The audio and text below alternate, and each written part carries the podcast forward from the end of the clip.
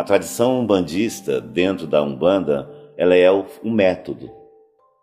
Eu me atualizei muito dentro da Umbanda, fui me atualizando, fui aprendendo e fui atualizando os princípios e os fundamentos do meu caboclo.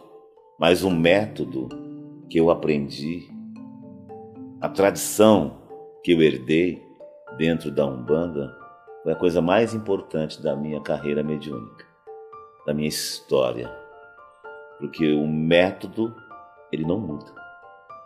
É uma forma única de você praticar sempre uma Umbanda saudável, fazer um trabalho correto e concreto.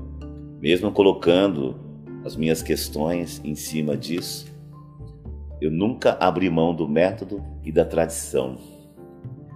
Isso não tem como mudar. Não existe como você inventar isso. Tudo que você herdou de tradição, de ensinamento, deve ser seguido.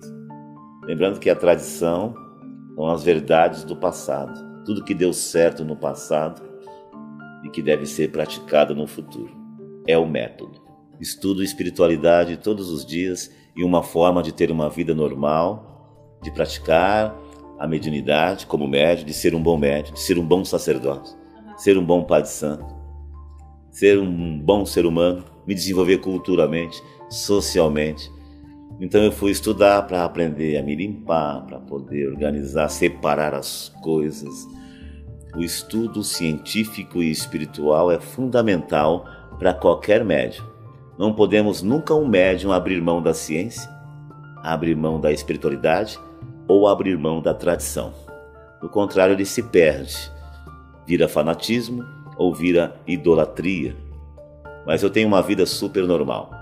Além de ser um babalorixá, um médium, eu pratico esportes, eu componho músicas, faço gravações, tenho uma vida normal e ainda estudo, dou palestras, interajo com os meus filhos, agora com os meus netos e ainda sou lutador de artes marciais.